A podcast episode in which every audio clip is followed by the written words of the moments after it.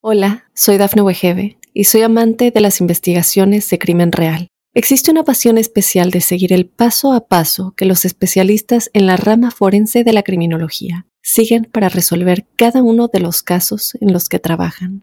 Si tú, como yo, eres una de las personas que encuentran fascinante escuchar este tipo de investigaciones, te invito a escuchar el podcast Trazos Criminales con la experta en perfilación criminal, Laura Quiñones Orquiza en tu plataforma de audio favorita.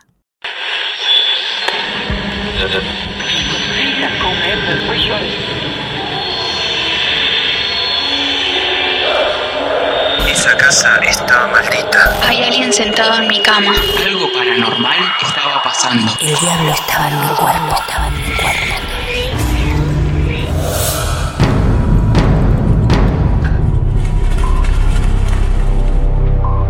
Bienvenidos todos y todas a este club de amigos, a este encuentro de los que nos gusta creer y también escuchar. Mi nombre es Martín Echevarría, arroba Martín de Radio, y les doy la bienvenida a un nuevo episodio triple de Martes de Misterio, en este formato que cada tanto nos tienta crear para todos ustedes.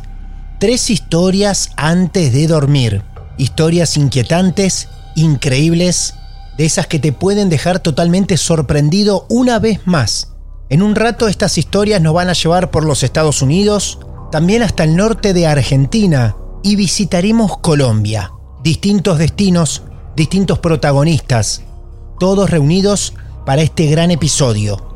Pero antes de comenzar, tenemos un gran consejo para todos ustedes porque este capítulo es auspiciado nuevamente por los amigos de NordVPN. ¿Alguna vez te sentiste frustrado o frustrada porque no podés ver ciertos eventos deportivos en vivo porque no se televisan o están disponibles en tu país? Con NordVPN tenés la solución al alcance de tu mano. Gracias a ellos podés cambiar la ubicación virtual en tu computadora a un país que muestre el evento deportivo que querés ver y así no perderte absolutamente nada. Seguramente escuchaste alguna vez que las VPN son excelentes para la protección en línea, pero que reducen considerablemente la velocidad en Internet. Afortunadamente para mí y comprobado, NordVPN es la VPN más rápida del mundo. Ni siquiera te das cuenta que se está ejecutando al mismo momento de estar transmitiendo o jugando en línea. NordVPN evita que tu proveedor de servicios de Internet limite el ancho de banda para que tenga una conexión a Internet confiable y constante ya mismo podés obtener tu oferta exclusiva de NordVPN yendo a nordvpn.com barra martes de misterio. De esa forma vas a obtener un gran descuento en tu plan de NordVPN más 4 meses gratis. ¿Escuchaste bien? 4 meses gratis. Es completamente libre de riesgos con la garantía de devolución del dinero a los 30 días si no estás satisfecho con el servicio. En la descripción de este episodio vas a encontrar el enlace directo a la oferta exclusiva nordvpn.com barra martes de misterio y accede a un mundo sin límites lleno de posibilidades.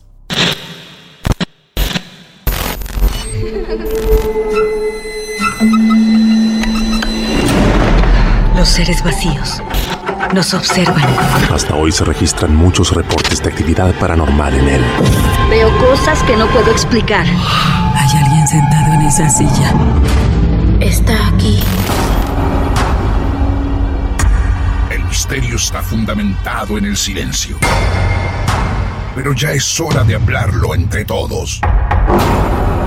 Esto es Hay alguien en la casa.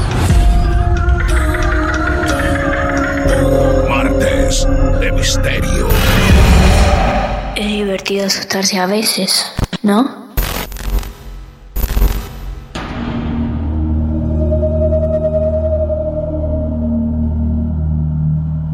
Primer destino de este martes de misterio nos lleva al norte de la Argentina. Allí vamos a encontrarnos con Mario, en Catamarca, el primer protagonista de esta noche. Hola Mario, buenas noches, bienvenido a nuestros martes de misterio. Un placer saludarte, ¿cómo estás? Hola Martín, buenas noches, un, un gusto, la verdad que un gusto estar por fin acá en, en, en Martes de Misterio. Nosotros en este momento estamos llamando a Catamarca, ¿sí? Así es, Catamarca Capital. Catamarca Capital, bien, bien al norte de la Argentina, amigos y amigas, para los que no son de este país y nos están escuchando. Mario, nuestro protagonista de hoy, ¿cuántos años tiene? 30 cumplidos. 30 años. ¿Y una historia 30. que arrancó hace muchos años o es de la actualidad? Arrancó, mira, por lo que me contaron mis viejos, Sí. hace 27, 26 años atrás.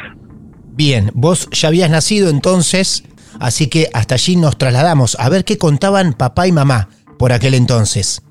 Lo primero que hay que aclarar es que somos los primeros y los únicos dueños de la casa donde vivo, donde pasan estas cosas. Ah, ok. Ok. No hubo, no hubo dueños antes, nada, pero el terreno, digamos lo que vende a ser la mitad oeste del barrio, pertenecía a eh, el ex regimiento número 17.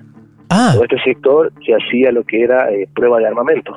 No es, eh, no es novedad que cada tanto se encuentre municiones de mortero sin detonar o municiones de armas de fuego. Eh, la última vez fue hace dos años, acá un par de cuadras de casa. en ese lugar se hacían pruebas militares de armas de fuego Sí, En ese lugar. La época de la, de la dictadura. de la dictadura en Argentina, los 70 aproximadamente, años 70, principios de los 80. Bien, pero eso era una casa ya o después se construyó una casa? No, después se hizo el barrio, se hizo, bueno, una limpieza, por así decirlo, Ah, y se empezó a construir el barrio que fue a finales de los 80, comienzo de los 90. ahí se empezó a construir el barrio. Ok, bueno, bastante nuevo el barrio, lógico, pero ya montado sobre cimientos que arrastran una historia interesante. ¿El nombre del barrio cuál es? Se llama Barrio Parque América. Barrio Parque América. Ahí estamos. ¿Hoy vivís ahí, Mario? Sí, sí, Bueno. sí, vivo acá y estoy justamente acá en- contando lo que pasa acá en la casa. En la casa. Bueno, Mario, de a poco nos metemos en tu casa y nos vamos a enterar de todo lo que vos quieras. Te escuchamos atentamente. Lo primero que eh, pasó, o lo que me contaron que pasaba, era que eh, a la noche se escuchaba el típico ruido de la casa del vecino que movían muebles, que cogían sillas, Claro. y el vecino decía que éramos nosotros. Pasaba así, pasó un tiempo hasta que, bueno, sale mi papá, habla con el vecino, y el vecino le dice, no, yo escucho el ruido viene de tu casa, y mi papá decía que el ruido venía de la casa del vecino. Claro. Eso fue lo, lo primero, ¿Eso ocurría a la noche? A la noche. De madrugada. De la noche, de madrugada. Claro, ahí está Y hasta el entonces. día de hoy Sí, decime. sigue escuchando a veces ¡Wow! eh, durante la noche. Después, bueno, uno se acostumbra al- a los ruidos de los muebles que golpean la pared, las cosas típicas que uno ya las escucha tanto tiempo que los hace como parte de- del mismo ruido de la casa. Claro. Pasan los años y fue a comienzo de este año.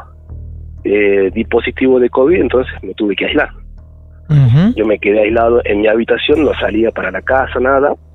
Y una noche escucho un quejido. Dos de la madrugada, una y media de la madrugada. Yo lo que pensé, bueno, mi mamá, mi papá se levantaron, pasó algo. Abro la puerta de la habitación, todo oscuras, no había nadie. A la hora cae mi hermano y le digo, che, vos sabés que escuché un quejido así como más tirando como a llanto. Y me dice mi hermano, no era como el de la abuela, y mi abuela de los últimos años vivió con nosotros. Y ahí es cuando me cae la ficha. Claro. Me dice, sí, yo le escuché a la abuela también que se quejaba. Él escuchaba que venía de la galería. Yo le escuchaba por el pasillo de la casa. Bueno, en ese momento una mezcla de emociones porque decir, es mi abuela que anda dando vueltas por la casa, pero también de, de pensar, decir, y si no es mi abuela, quedábamos ahí. Claro, por supuesto. A los dos días me dan el alta a mí, pleno verano, pleno enero, y a la noche, mientras a la siesta, me meto a la pileta. Estaba en la pileta ahí solo un domingo y escucho que había niños jugando en el pasillo de, de- de la galería, que se escuchaban risas, se escuchaba un, un alboroto de varios niños. Yo, primero que pensé, bueno, vienen de la casa del vecino. Me quedo en la pileta, fumo un cigarrillo ahí, los vuelvo a escuchar. Pero esta vez ya lo que escuchaba en la galería de casa. Cada vez más cerca. Claro, no se escuchaba directamente. Claro. Como decir, bueno, viene de la casa del vecino. Era en la galería de mi casa. Bueno, como yo sabía que estaba solo en casa, salgo para ver qué pasaba, que, de dónde podía venir. No lo escuché eh, de nuevo y ya me quedó la, no voy a decir miedo, pero me quedó la... Una sensación extraña en el cuerpo, claro, de inseguridad absoluta. Ya no sé, digo, bueno, capaz que me estoy imaginando cosas. Claro. El entierro me hizo mal, pero no, no había nadie. Se lo comento a mi hermano, porque a mí siempre me gusta, como él es un poco más miedoso que yo, digo, bueno, lo hago asustar, la, broma de, de hermano mayor. Y él me dice, no, sí, yo también los escucho Dice por lo menos una vez a la semana escucho que alguien va, viene, juega, se ríe, llora, en el, en el pasillo del, de la galería.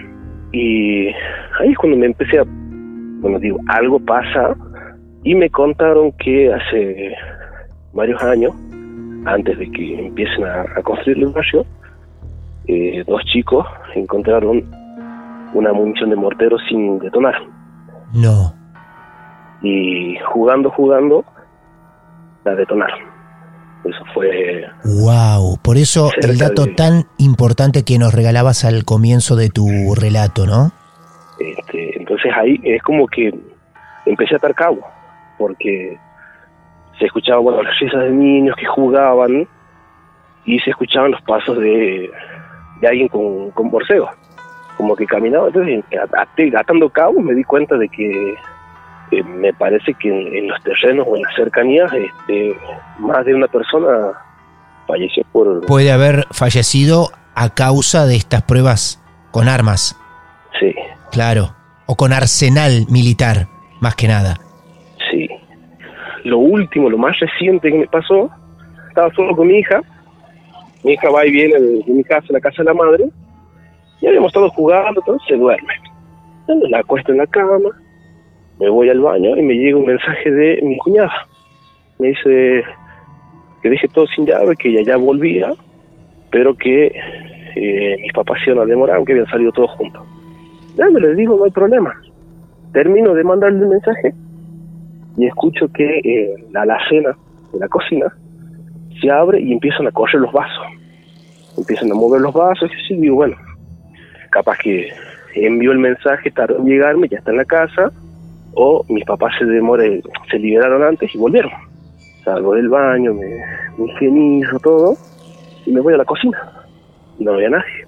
Reviso las habitaciones, salgo a la calle, no había nadie. Mi hija desparramada en la cama y nunca supe quién fue eh, eh, que abrió la cena, que se puso a mover con los vasos. La, la, la pared de la cocina colinda con la pared del baño, entonces se escucha todo más al estar solo y haber silencio, más. Se escuchaba todo. Uno ya identifica los, Por supuesto. de la casa. Claro. Como te digo, es, eh, es moneda corriente.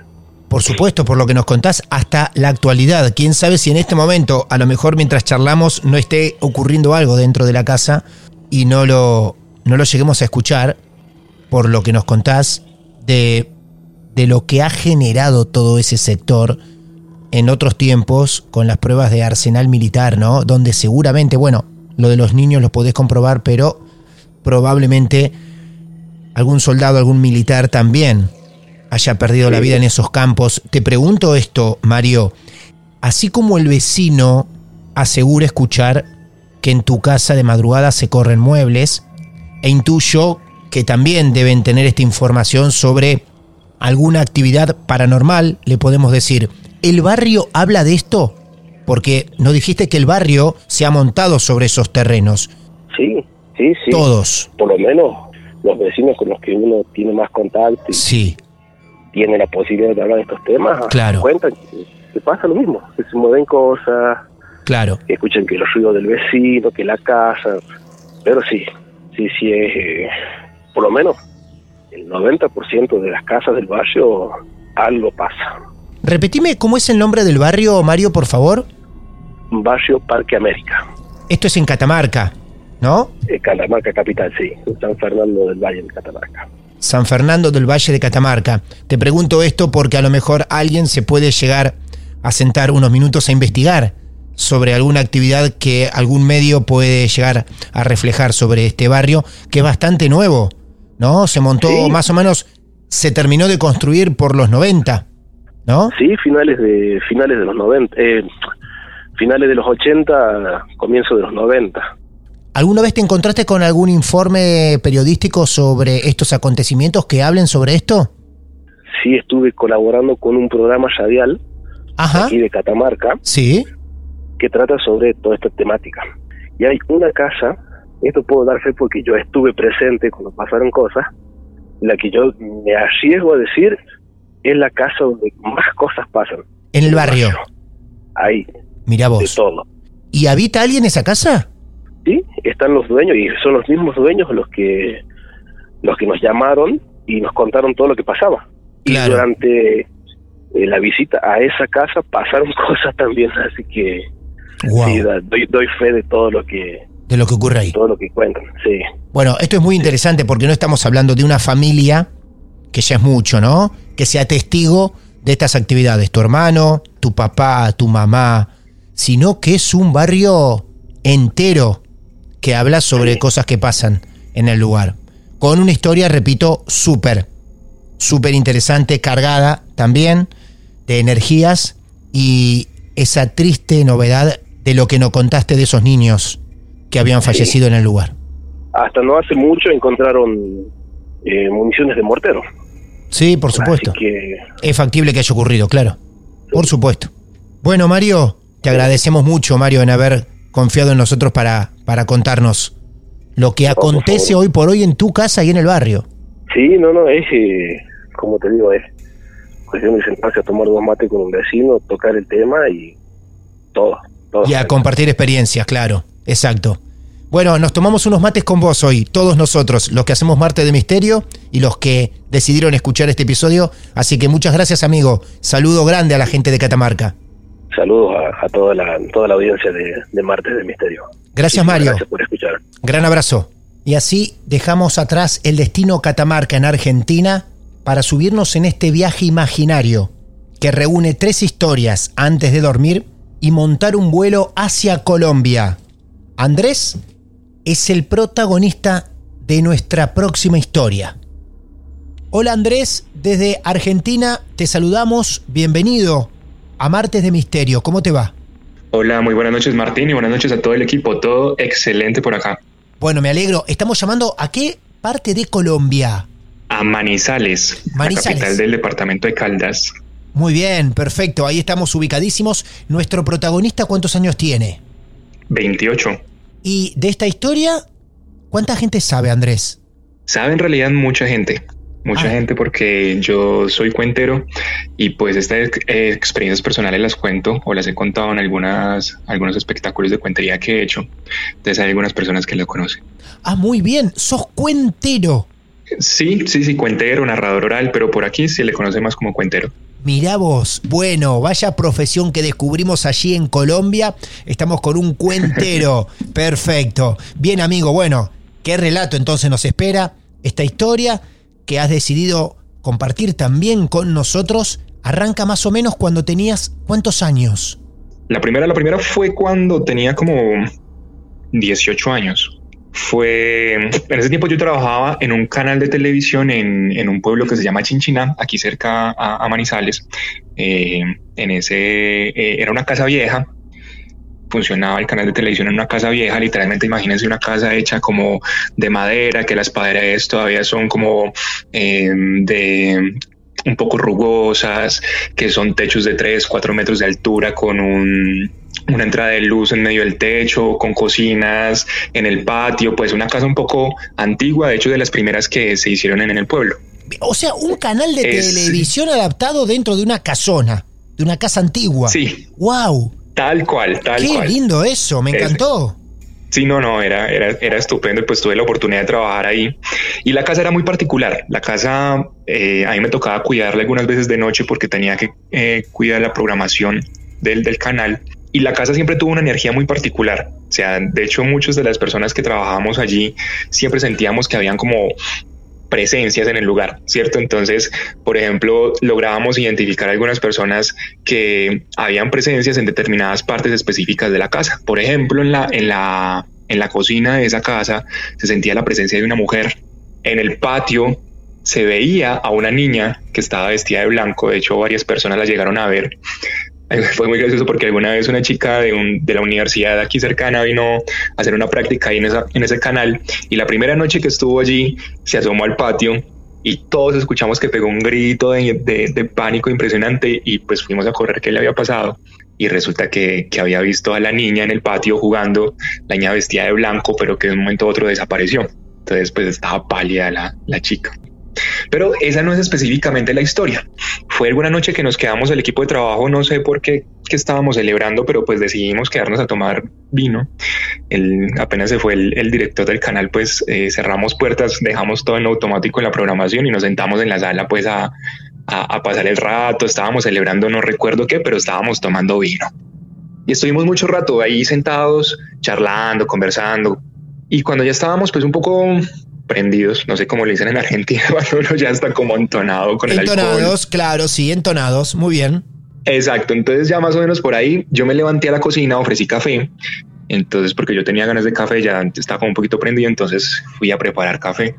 Y aquí sucede algo muy particular, o sea, estábamos todos muy tranquilos y cuando yo me paro y voy a la cocina, nadie más se había parado, nadie más había ido a la cocina más que para servir vino y ya. En la mitad de la cocina una cocina gigante de casa vieja y en toda la mitad de la cocina estaba un cuchillo. ¿Qué tenía de particular? El cuchillo se había perdido hacía más de dos semanas. Y de la nada apareció, apareció. ahí. Entonces, pues yo, yo estaba como muy contento. Entonces entré a la cocina y yo solamente dije como, eh, apareció el cuchillo. Y ya, y yo simplemente lo que hice fue como que me agaché, eh, recogí el cuchillo. Y fíjate que en el instante en que agarré el, el cuchillo, fue como, como si un mareo, pero de esos mareos que te dan y te tumban al suelo y te dejan pues inactivo. En ese instante, cuando yo agarré el cuchillo, sentí que el, cuerpo simplemente como que se, se desgonzó, se desbarató, como que me mareé, perdí, perdí la energía, simplemente como que sucede eso, simplemente como que me apagué. Fue muy particular, yo simplemente cogí el cuchillo, lo dejé sobre el mesón ni siquiera serví café, simplemente me serví un vaso de agua y me fui para donde estaban el resto de los chicos y me senté con ellos. Y no les dije nada, simplemente pensé que era tema del alcohol. Sí. Simplemente tema del alcohol. Entonces, como que me senté, seguí conversando con los chicos, pero yo me sentía supremamente mal, supremamente mareado. Claro. Pero resulta que un, ah, no sé, ponle 10 minutos después, empieza a aparecer un olor bastante extraño mm. que todos identificamos como azufre. Claro a ver, chicos, está oliendo muy raro. Sí, sí, está oliendo azufre. ¿En serio está oliendo azufre? Yo no identificaba el olor del azufre, pero otros dos de los compañeros sí lo identificaban. Y uno de ellos empezó como a colocar un gesto de, dolor. Entonces, pues nos acercamos y le preguntamos qué le había sucedido, qué le estaba pasando. Él decía que simplemente le dolía la espalda, que le empezó a dar un dolor de espalda, que, no tenía como aguantárselo. Y cuando nos acercamos a auxiliarlo, el olor a azufre venía de él. Mira, Martín, en ese momento fue como, eh, o sea, todo, todos estábamos muy contentos y en ese instante todo se cayó. O sea, todos quedamos como en mucha alerta. Porque bueno, ahora te cuento cuál es el antecedente de la casa. Nosotros veníamos, la casa como te conté tenía como esas presencias, pero nunca habíamos sentido absolutamente nada malo. La, la casa como te decía, normalmente de muy buena energía, la pasábamos supremamente bien, no pasaba nada, pero de un tiempo hacia acá, en aquel entonces, eh, la casa realmente se puso pesada, o sea, era terrible, cosa de que a mí me pasaba, por ejemplo, que yo salía de mi casa contento a ir a trabajar y cuando llegaba al canal y abría la puerta y subía las escaleras, apenas llegaba al último escalón, era como si se me hubiera perdido toda la energía. Entonces a todos nos sucedía eso, ya nos estábamos sintiendo muy mal en la casa, nos estábamos sintiendo muy cansados, nos estábamos sintiendo como golpeados. Entonces empezamos como a hacer limpiezas y a preguntar, a preguntarle a los compañeros eh, si sentían, si de pronto se había hecho algo raro en la casa. Y nos dimos cuenta que uno de los compañeros eh, que le gustaba el tema de la magia, por alguna razón, le dio por invocar espíritus. No puedo creer esto. ¿Se le dio por invocar espíritus ahí donde trabajan? Sí, sí, sí, sí, sí. Resulta, eh, algunas veces como que nos, nos, nos quedábamos hasta tarde en la casa, algunos teníamos las llaves del, del, lugar. Sí. Entonces este hombre alguna vez se quedó y, y, le gustaba el tema de la magia y no sé por qué, nunca le pregunté, tampoco nos dio por preguntar en realidad, simplemente él como que empezó a invocar espíritus. Y como que de una de esas invocaciones invocó algo feo. Sin embargo, a partir de ese antecedente nosotros ya estábamos muy prevenidos. Cuando sentimos el olor a azufre del compañero, entonces inmediatamente, pero mira, Martín, inmediatamente nos levantamos, fuimos a la habitación más despejada que teníamos en la casa, porque el amigo que estaba oliendo azufre empezó a retorcerse del dolor y le dolía y le dolía y le dolía. Y empezamos a, a orar. Eso, eso fue, estábamos con una compañera, la compañera se sentó en un rincón a llorar porque la tensión fue demasiada. Simplemente oramos, eh, le hicimos una bendición a, un vaso de agua para poder que el compañero se lo tomara y estuvimos así más o menos por media hora. Cuando ya el compañero se sintió mejor, inmediatamente todos cogimos maletas y nos fuimos de la casa. Eran las 3 de la mañana en ese momento. O sea, esa, esa fue la historia de esa noche que fue bastante tenebrosa.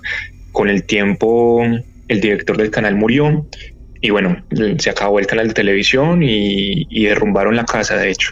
18 años aproximadamente dijiste que tenías, ¿no? Ajá, sí, en ese tiempo 18. ¿Y el tiempo ahora nos va a llevar cuántos años más hacia adelante? Vamos a ir aproximadamente unos 6 años, 7 años, 7 años. Eh, eh, ahora, bueno, ahora nos vamos a ubicar en una finca. Una finca, eh, estábamos de paseo con mi familia las fincas por aquí en ese, lo que se llama el Triángulo del Café, son unas fincas bellísimas, pues porque están rodeadas de naturaleza, son unas casonas gigantes, piscinas hermosas. Y esta finca era así, eh, una casa pues preciosa. Yo llego a esta casa más o menos hacia el mediodía y mi familia ya había estado ahí desde el día anterior. Entonces yo llego como a saludar a todo el mundo. Una de mis primitas, la, de las más pequeñas, pues se me acerca y me dice, vamos a conocer porque hay árboles de frutas y no sé qué. Ella sabe que a mí me gusta mucho el tema de la naturaleza.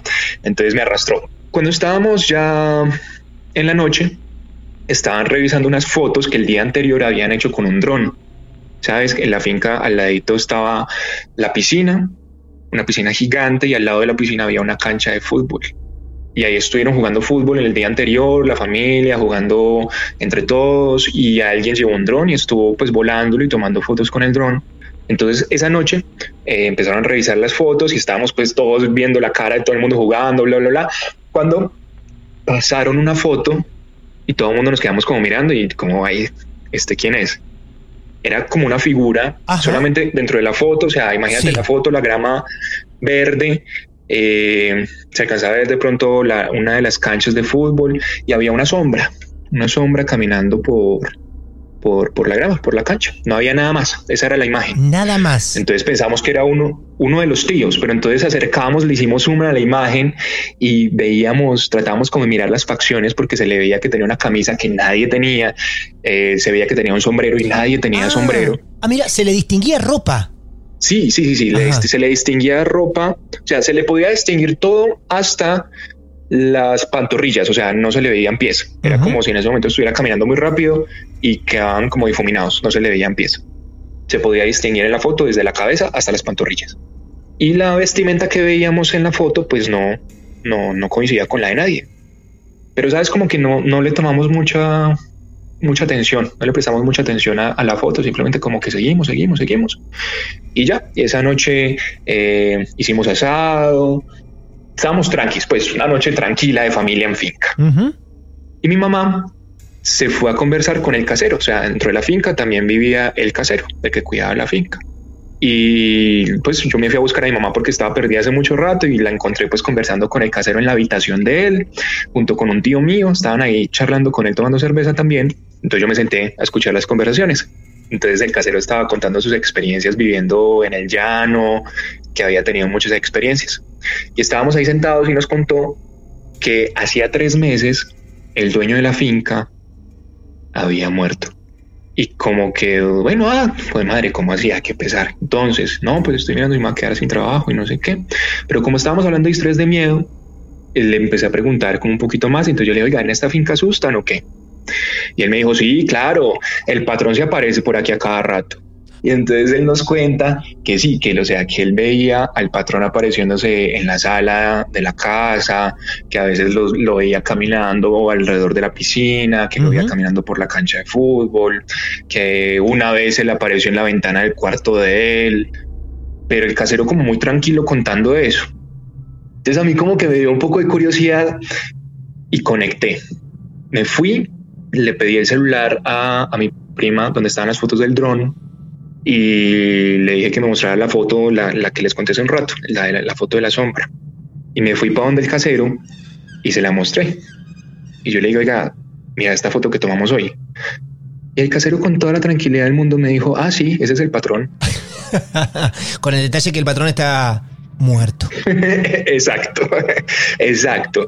Entonces yo le dije, yo me quedé como, ¿cómo me va a decir eso? ¿Cómo me va a decir eso?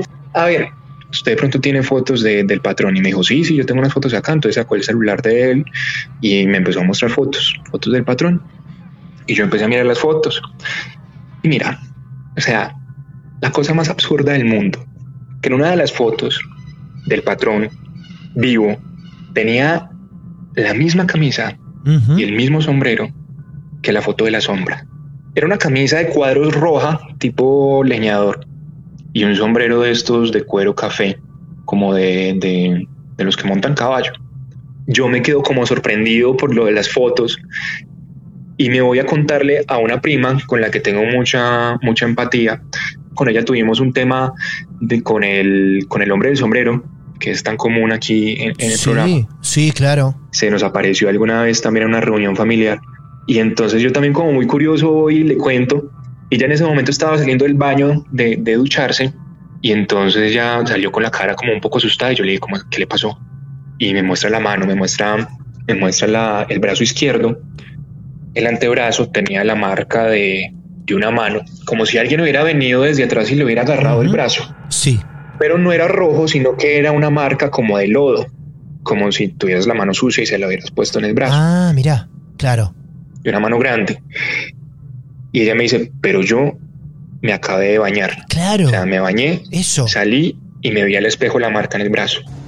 O sea, yo me quedé como de una pieza exactamente y le conté a mi prima lo que había sucedido, lo que había acabado de suceder con el, con el casero. Ella también se queda muy sorprendida y yo me quedo como muy asustado, me quedo como muy asustado toda, toda, toda el resto de la noche, pero no terminamos ahí, sino que un rato después, una de mis tías grita. ¿Qué le pasó? ¿Qué le pasó, tía? Porque está gritando. Entonces nos señala hacia los árboles que están al lado de la cancha de fútbol y me dice, acá de ver a alguien ahí parado mirándonos. Y no era ninguno de nosotros. Pero la sensación siempre se quedó, la sensación durante el resto de la noche fue muy, muy, muy particular, como si nos, claro que hubieran estado mirando durante toda la noche. Claro. Toda narración fue perfecta para este cuentero colombiano que nos regaló sus casos reales, que viene guardando hace un tiempo y que hoy ha confiado en nosotros. Esa confianza te la queremos agradecer, Andrés, en traerlo hasta nuestro club de amigos, ¿eh? No, con todo el placer. Yo disfruto demasiado el programa y, y qué dicha poder participar también. Amigo colombiano, te abrazamos a la distancia y gracias por ser parte también de nuestros martes de misterio. No, Martín, gracias a ustedes, gracias a todo el equipo y pues gracias a todas las personas que nos están escuchando en este momento. Fantástico el programa.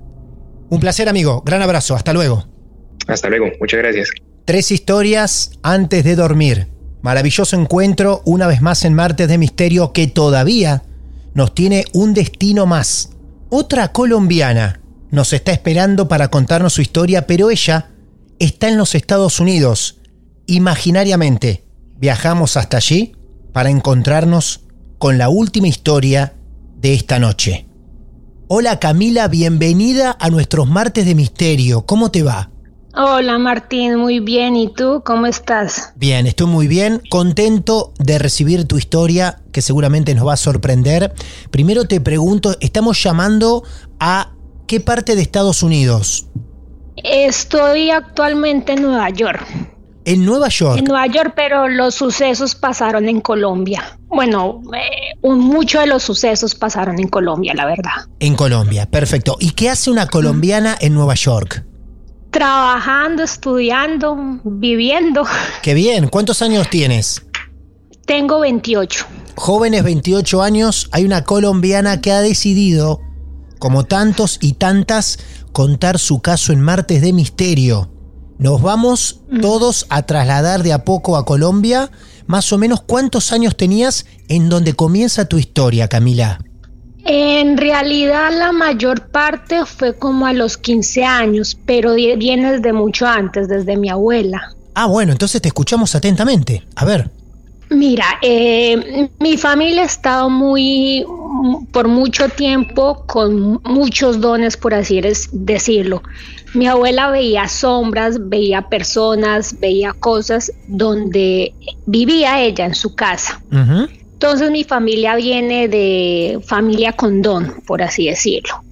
Eh, yo de niña veía mucho, soñaba mucho tanto así que me mandaron al cura y bueno, todo lo que normalmente hacen los padres cuando ya ven que el, niño no duerme bien y ve cosas y no tiene ninguna explicación. Ajá. Entonces viene, viene desde ahí eh, todo el problema. Sin embargo, yo tuve una vida normal, entre comillas, hasta que en el 2015 me enfermo. Llegó al hospital, nos trasladamos y empezamos a vivir en el segundo piso donde vivía mi abuela. Esa casa, una casa de tres pisos, eh, anteriormente, antes de que nosotros viviéramos ahí, ahí ya mi abuela decía que veía sombras, veía una jorobada, me acuerdo mucho. ¿Una jorobada? Y mi primo, una jorobada, sí, que pasaba de un cuarto al otro en el primer piso.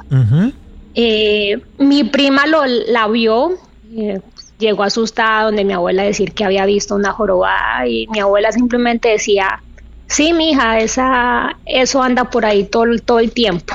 Y normalmente era así, muchos, muchas cosas extrañas. Nosotros llegamos a vivir a esa casa, pero en el segundo piso. La historia de esa casa decía que anteriormente era un cementerio, mucho antes de que mi abuela la comprara y, y creara pues las, las tres casas. Llegamos a esa casa y sí sentíamos ruiditos y todo, pero pues lo normal. Decíamos, no, casa vieja o, o no sé, puede ser tanta cosa que, que lo ignorábamos realmente, el, viento. Camila, antes de avanzar te pregunto esto. Dos cosas. Primero, ustedes se van a esa casa porque vos tenías problemas de salud. Y segundo te pregunto, mm. cuando van a esta casa, ¿alguien más vivía en ese lugar?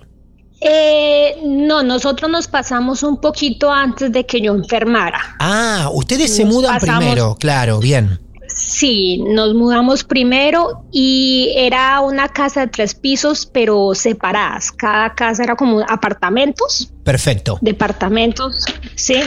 Entonces, en el segundo vivía antes mi prima con mi primito y abajo vivía mi abuela y el tercero o estaba solo o se alquilaba o se arrendaba. Yo me enfermo, eso fue en el 2010, yo me enfermo, no, 2009, yo me enfermo, voy al hospital. Estuve muy, muy mal y en, en ese proceso que casi me muero, eh, yo digo sueños porque realmente no, no sabría cómo explicarte. En uno de ellos, en el hospital, me levanto y veo todo blanco, todo, todo blanco. Subo a un cuarto, un cuarto blanco, solo había niños. Yo entro a jugar y habían dos niñas jugando, niñas pequeñas jugando. yo me siento con ellas, te digo que son, eran bebecitas. Volteo y sin entrar al, al salón estaban los adultos. Yo les digo, vengan, vengan y jueguen con ellas. Ellos me dicen que no, que no pueden pasar porque solo nosotros podíamos pasar, solo los niños. Eso queda así. Cuando yo vuelvo, cuando yo me recupero, le cuento a mi abuela, me dice ella, sí, mija, eso es el limbo. Y yo, pues, puede ah. ser el limbo, puede ser ángeles. Sí. Pero ella sí me aseguró, como mi abuela también pasó por un momento en que casi se muere. Me dice, sí, eso, eso suele ser el limbo. Entonces yo y usted, como, como sabe que la familia es medio rarita y tienes, tengo primos que les gusta jugar como con cosas eh, extrasensoriales, decía yo de usted, me quedo quieta y, y no se le ocurre jugar ni la Ouija ni nada de eso porque usted básicamente ya tiene un, un pie en el otro lado yo la persona más como más sensorial que tenía al alcance era mi abuela. Y mi abuela me confirmó que ella ha tenido o tuvo sueños parecidos ella estando enferma. Siguieron las cosas, siguieron los ruidos en la casa hasta que mi abuela enferma y, y se hospitaliza medio año después. Cuando mi abuela se fue de esa casa fue cuando empezó esa casa a descontrolarse. No me digas, no te puedo creer. El día que ella se internó, mira, yo lloré como si se hubiese muerto ese, ese mismo día. Y los eventos que empezaron a suceder en la casa fue, se descontroló. Escuchamos pasos, escuchamos como la casa la construyó mi abuela y se escuchaban martillos todo el tiempo, como si la casa la estuviesen construyendo de nuevo. Fue las sombras, a mí una vez me pasó, que recuerdo mucho, yo irme a dormir, me acosté en la cama y yo dejaba la tele prendida, esperando dormirme.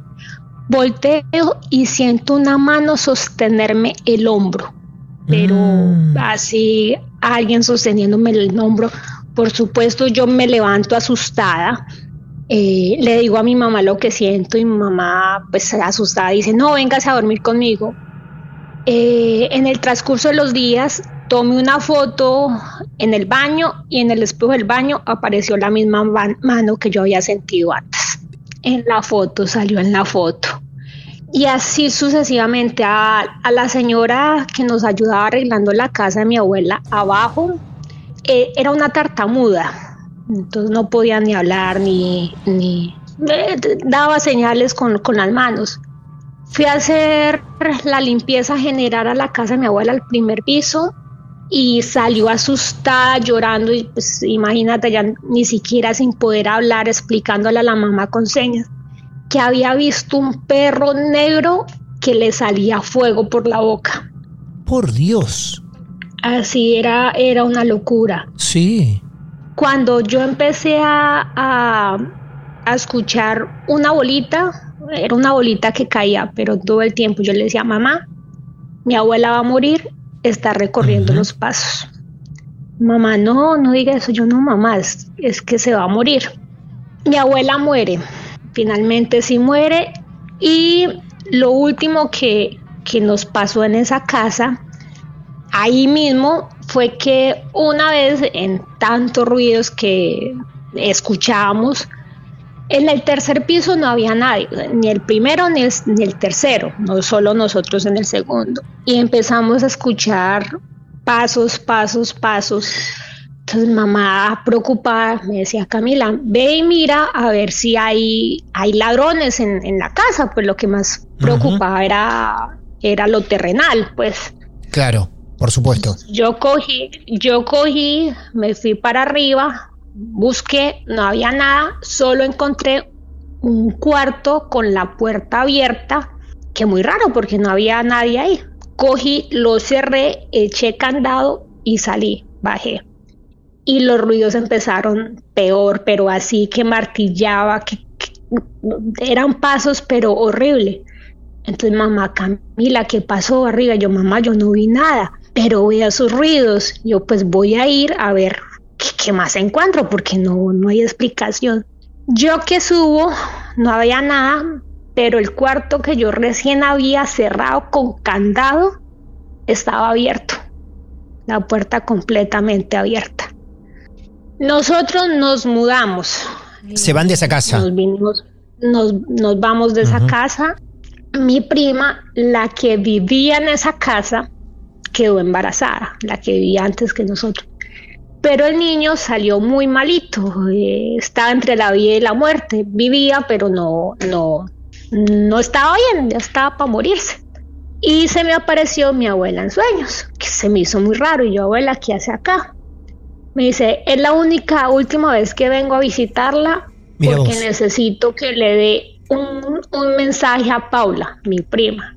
Dígale que el niño, que Gabriel, va a estar bien porque va a estar conmigo, que yo lo voy a cuidar. Yo despierto y yo le cuento todo eso a mi mamá, todo el sueño. Mi mamá llama a Paula y le cuenta y Paula llorando le dice que hace media hora, el momento en que yo soñaba, en que yo dormía, el bebé acababa de fallecer. Qué impresionante. Qué conexión con esa abuela. Una locura completa. A veces me, dicen que sí, quiero abrir el canal, pero no, me, me, me, da miedo además que siento que ella va a llegar a regañarme o, a porque algo que es me dijo ella fue deje eso tranquilo. Claro. ¿Cuántas conexiones, Camila? ¿Cuántas historias como la tuya que ya se van repitiendo en nuestro mundo? ¿Hacen falta más pruebas? Me pregunto yo. Para los que todavía no creen en este mundo fascinante, si quieren lo llamamos esotérico, ya está. Acá mm. tenemos un caso más con Camila. Sí, así es. Yo no tengo dudas que existe algo más. Claro.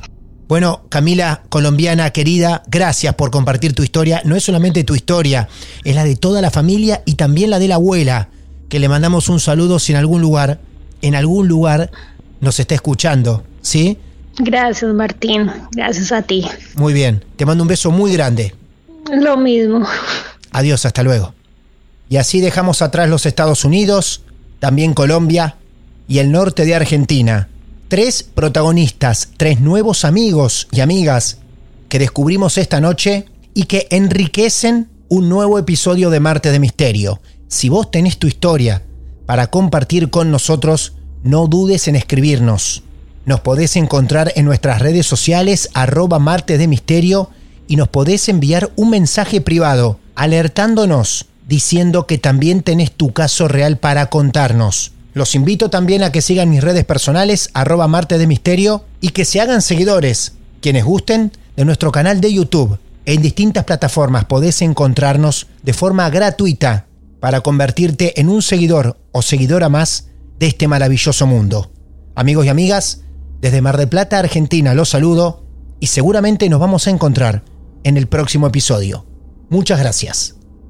Esto es Martes de Misterio. Basado en hechos reales. Hola, soy Dafne Wegebe y soy amante de las investigaciones de crimen real. Existe una pasión especial de seguir el paso a paso que los especialistas en la rama forense de la criminología siguen para resolver cada uno de los casos en los que trabajan. Si tú, como yo, ¿Eres una de las personas que encuentran fascinante escuchar este tipo de investigaciones? Te invito a escuchar el podcast Trazos Criminales con la experta en perfilación criminal, Laura Quiñones Orquiza, en tu plataforma de audio favorita.